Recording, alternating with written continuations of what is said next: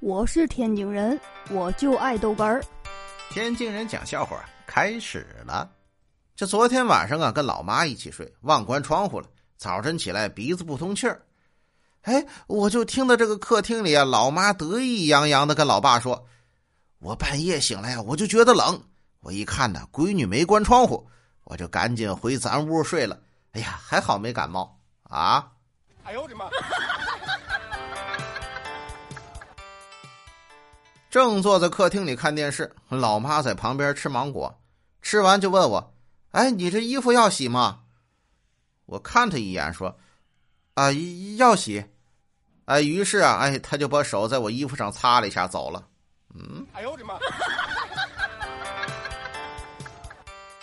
当男人回家时，三等老婆等他做饭，二等老婆共同做饭，一等老婆已经做好饭。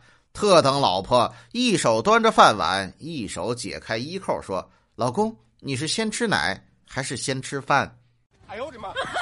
我是天津人，我就爱逗哏儿，欢迎继续收听。